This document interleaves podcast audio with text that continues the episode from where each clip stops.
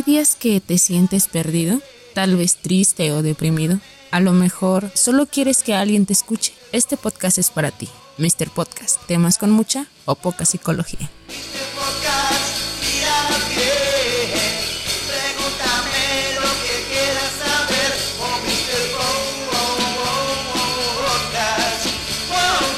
Buenas tardes, días o noches. Bienvenidos a Mr. Podcast. Temas con mucha o poca psicología. Un espacio dirigido a jóvenes y adultos con la finalidad de otorgar un beneficio a la comunidad. Es por ello que el día de hoy les venimos presentando un tema muy hablado, muy tratado, pero con muy poca información verídica. Podemos decir que las emociones se hablan en todos los lugares, pero a pesar de eso no hemos podido distinguir un sentimiento de una emoción.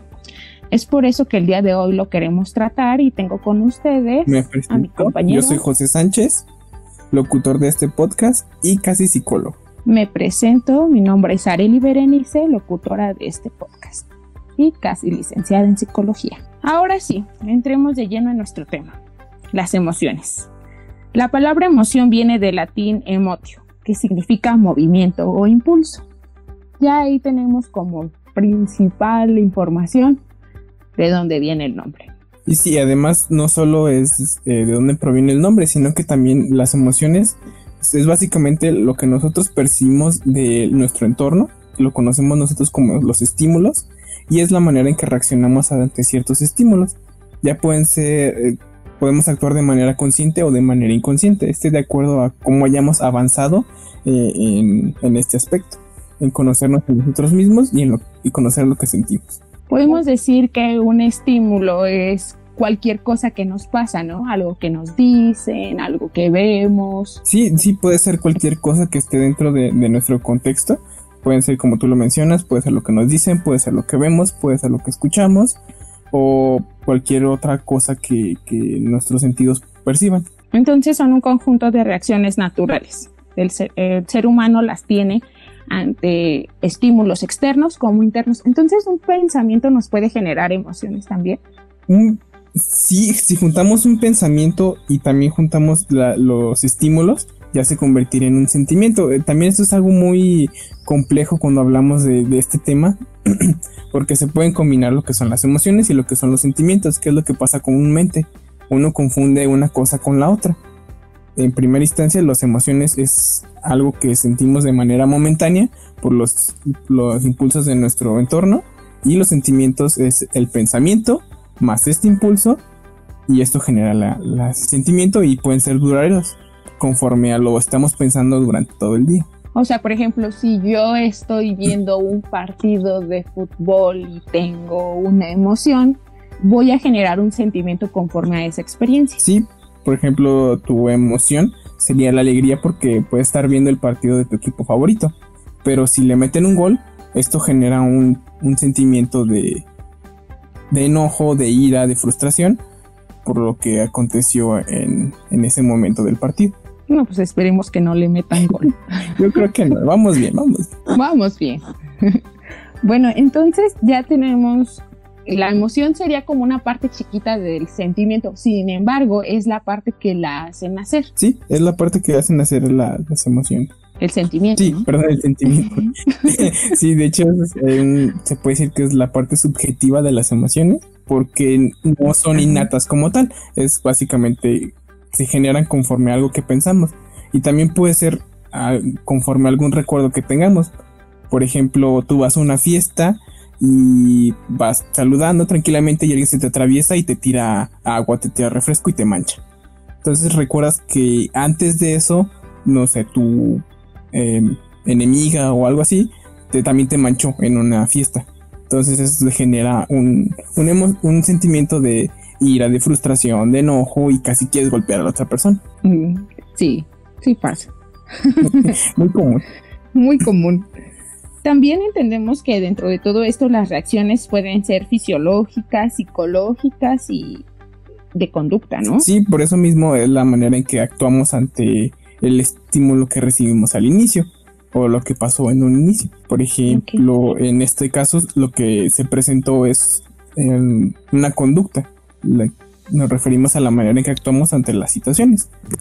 O bien puede ser algo fisiológico, que pueden ser que en ese momento nos exaltamos, que en ese momento nuestro corazón empezó a latir de manera muy acelerada y eso nos obligó a reaccionar de otra manera.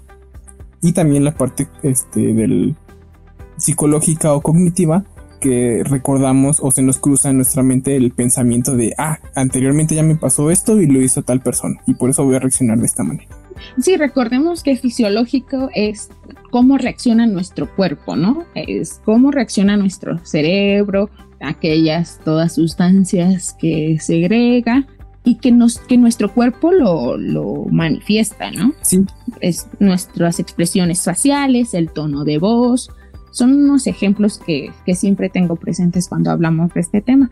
Igual en reacciones psicológicas, pues es todo este conjunto de lo que nos dicen los papás, la escuela, la sociedad, todo lo que nos rige, ¿no? Sí, exactamente, eso es lo mismo. ¿Qué más me puedes decir de emociones?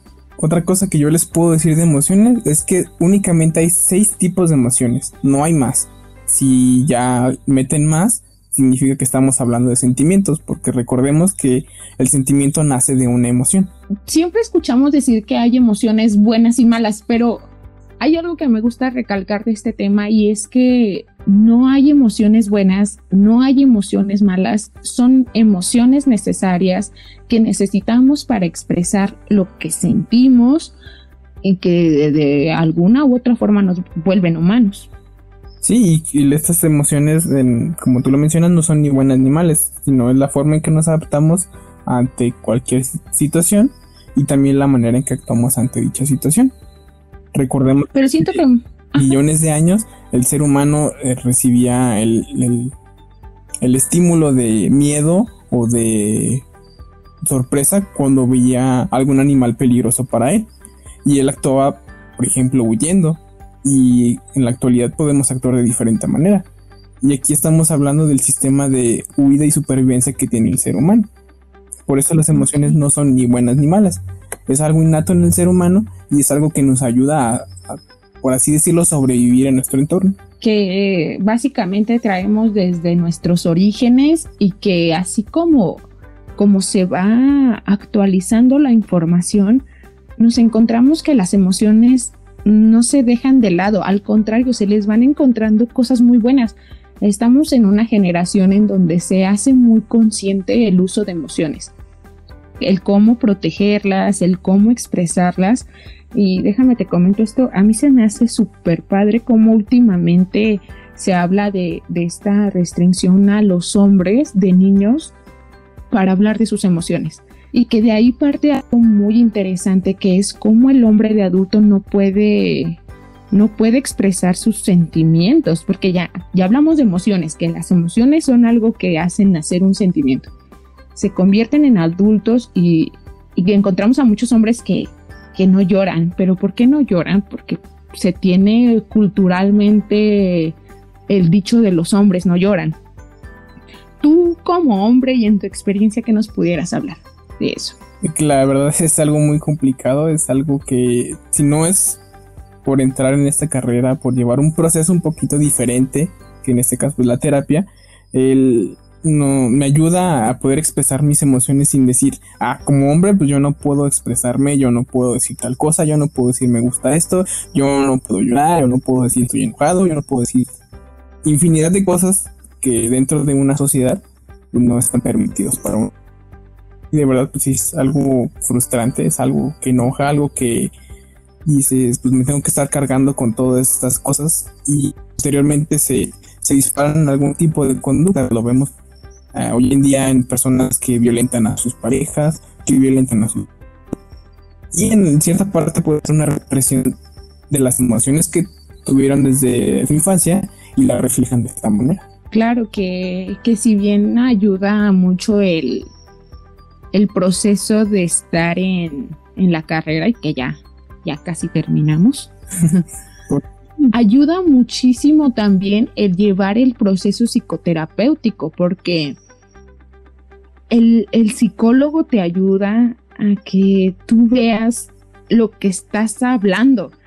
mucho, mucho más allá de que tú esperes que el psicólogo te dé las, las respuestas a tus preguntas, cuando tú hablas, te estás dando la respuesta de lo que necesitas.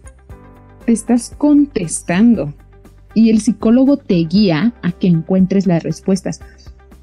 Pero a lo que tú dices, si, si bien te va ir guiando, él no, no te va a decir lo que tienes que hacer, pero tú solito te vas dando cuenta, ¿no? Y a lo mejor te das cuenta de que viene todo eso desde tu infancia, que viene todo, todo lo que tus papás te decían, lo que los amigos te decían, porque tú no me dejarás mentir, yo creo que los amigos son los más culpables de todo esto, ¿no?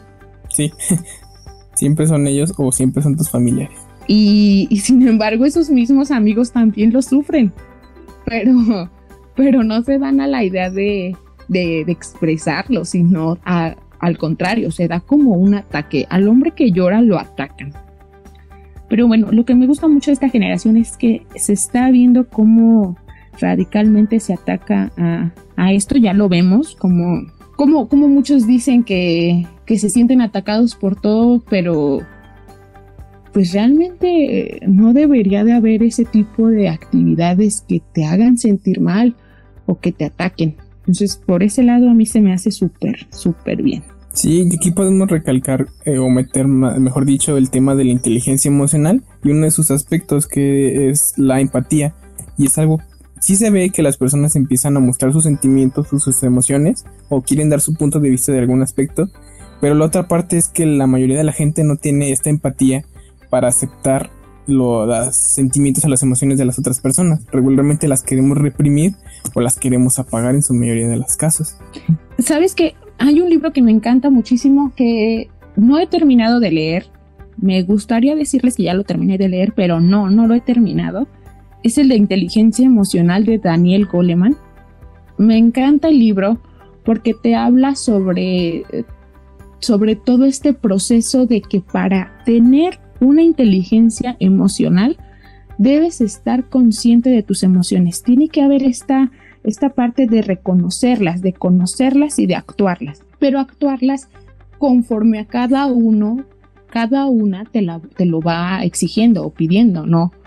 O sea, es, es diferente el demostrar emoción que el demostrar, no sé, tristeza o ira. Sí, y ahora que lo mencionas, me acuerdo mucho de una conferencia que escuché de, de Goleman, donde nos habla de una estrategia que podemos utilizar para esto mismo que tú mencionas, que es el autoconocimiento. Se lo mencionaba él como el semáforo. Tenemos lo verde, lo amarillo y lo rojo. Por ejemplo, lo rojo es detenernos para identificar la emoción para saber qué está pasando en nuestro cuerpo, qué sentimos, qué se nos cruza en nuestra mente en ese momento. Y una vez que lo identificamos, podemos pasar al siguiente, al siguiente tono del semáforo, que son el amarillo. Es básicamente ver los pros y los contras de la manera en que vamos a actuar en ese momento por la emoción que tenemos o bien por el sentimiento que se empieza a generar. Y el color verde nos habla de actuar o de llevar a cabo esto que acabamos de decidir, de decir, no sé, me chocaron mi carro. Y lo primero que se me cruzó fue ira.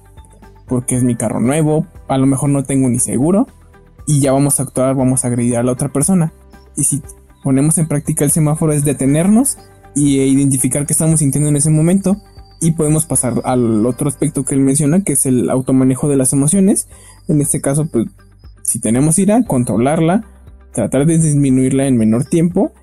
Y ahora sí pasar al otro color, y ver si nosotros vamos a actuar de manera violenta y agredir a otra persona, qué le puede pasar a otra persona, o si de verdad otra persona está consciente por el accidente que tuvimos.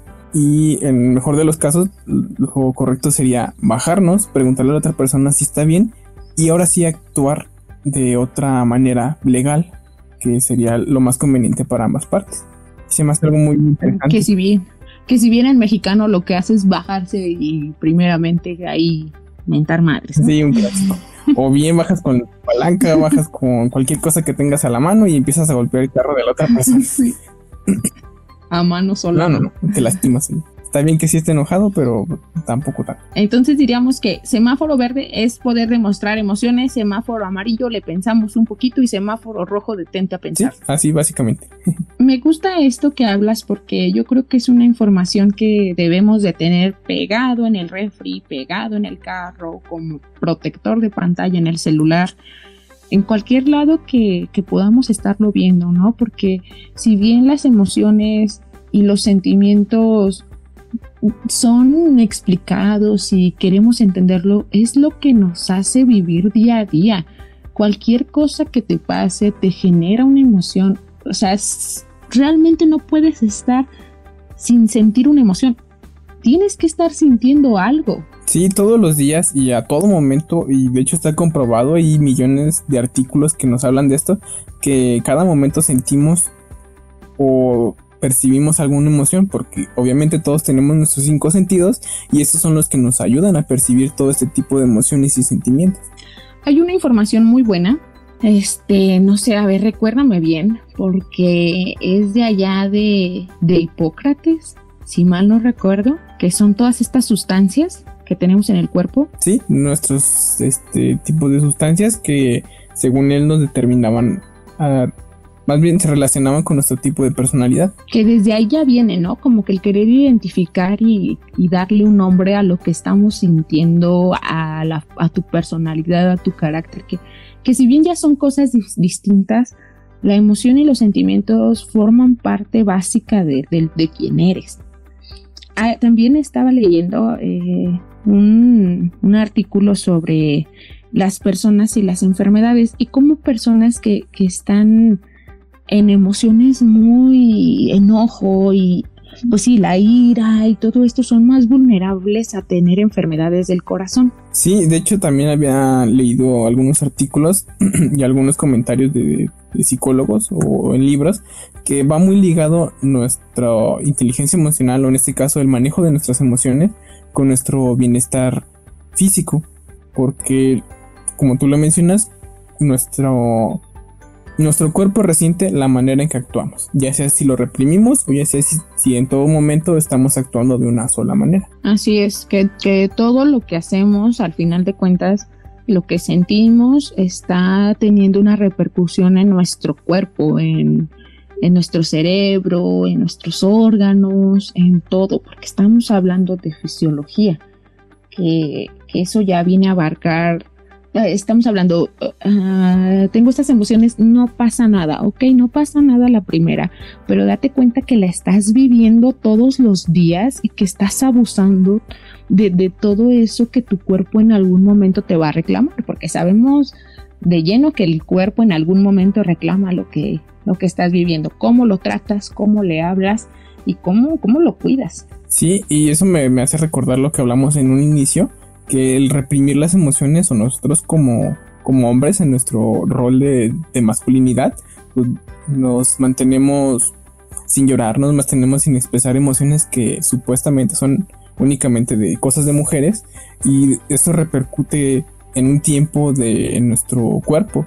Por ejemplo, si nos reprimimos tristeza, puede recaer en el corazón, se nos puede bajar la presión o podemos actuar de una manera agresiva y esta manera agresiva también puede repercutir en hipertensión, dolores del corazón, dolores de pecho, dificultad para respirar. Sí, como, como todo, como nuestro cuerpo habla, ¿no? Si tú no hablas por él, él te va a hablar a ti, te va a exigir lo que, lo que necesitas, ¿sí? un grito de ayuda. Sí, recordemos que en todo momento comunicamos eh, todo, ya sea si lo hablamos, ya sea si únicamente lo expresamos a manera de, de nuestro cuerpo, pero siempre estamos comunicando lo que sentimos. Me gustaría invitar a, las personas que nos escuchan a que nos sigan en nuestras redes sociales, en Facebook. La página se llama Mr. Podcast, para que conozcan esta información que vamos a estar subiendo sobre las emociones, tips para regularlas, tips para reconocerlas, porque más que hablarlo aquí que se te puede olvidar en cualquier momento,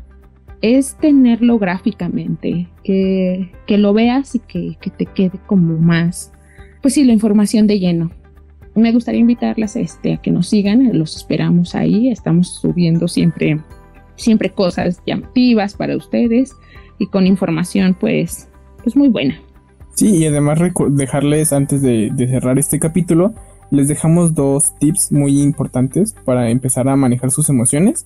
El que ya les mencionaba en un inicio, que es el semáforo, o también escribiendo en un diario. Eso también es algo muy, muy importante y es algo que nos ayuda, como tú lo mencionas, verlo gráficamente eh, y identificarlo, irlo identificando y decir, ah, no, pues me pasó esto en el día y actué de esta manera o sentí esto. Aunque sea algo pequeño, pero son los pasos esenciales para este autoconocimiento e ir manejando nuestras emociones. Claro, y que eh, si bien nos, nos hace recordar también eh, la meditación, cada vez se va haciendo más famoso este tema. La meditación ayuda mucho. Hay muchos podcasts que nos enseñan a meditar. Hay muchos videos en YouTube para enseñarnos a meditar. Hay sonidos que, que, para que estén de fondo mientras tú te concentras en tu respiración. Hay que quitarle el tabú a la meditación. Hay que hacerla parte de nuestros días porque el, el concentrarte y el tener tu cuerpo bajo control te hace dar cuenta de lo que estás viviendo en el momento. Así es, también les podría decir como experiencia propia, el escuchar la, lluvia es algo que calma mucho a las personas. Y de hecho lo he investigado, he leído algunos artículos y está científicamente comprobado que es un sonido que, que calma y nos puede servir mucho para juntarlo con la meditación. Así es. Pues bueno, para terminar este episodio, hacemos una recapitulación. Recordemos que la emoción es, aquel impulso que de primera instancia que nos llega ante un estímulo y conforme a eso y a nuestros pensamientos se va creando el sentimiento. Cuando ya engloba todo, queda como resultado un sentimiento que, que se puede recordar, que puedes decir sentí esto, que vuelves a vivir una cosa parecida y dices esto ya me, me suena familiar. A eso nos referimos con emoción y sentimiento. José, ¿hay algo más que quieras agregar ya para despedirnos? Y únicamente recordarles que nos sigan en nuestras páginas. Estaremos subiendo contenido en todo momento de nuestros primeros capítulos, de todo lo que hablamos. De hecho, también haremos pequeños mapas, pequeños resúmenes para que ustedes los estén recordando constantemente. Gracias por escucharnos, que tengan un buen día, una buena noche y esperemos, esperen pronto nuestro siguiente capítulo. Nos vemos, hasta luego.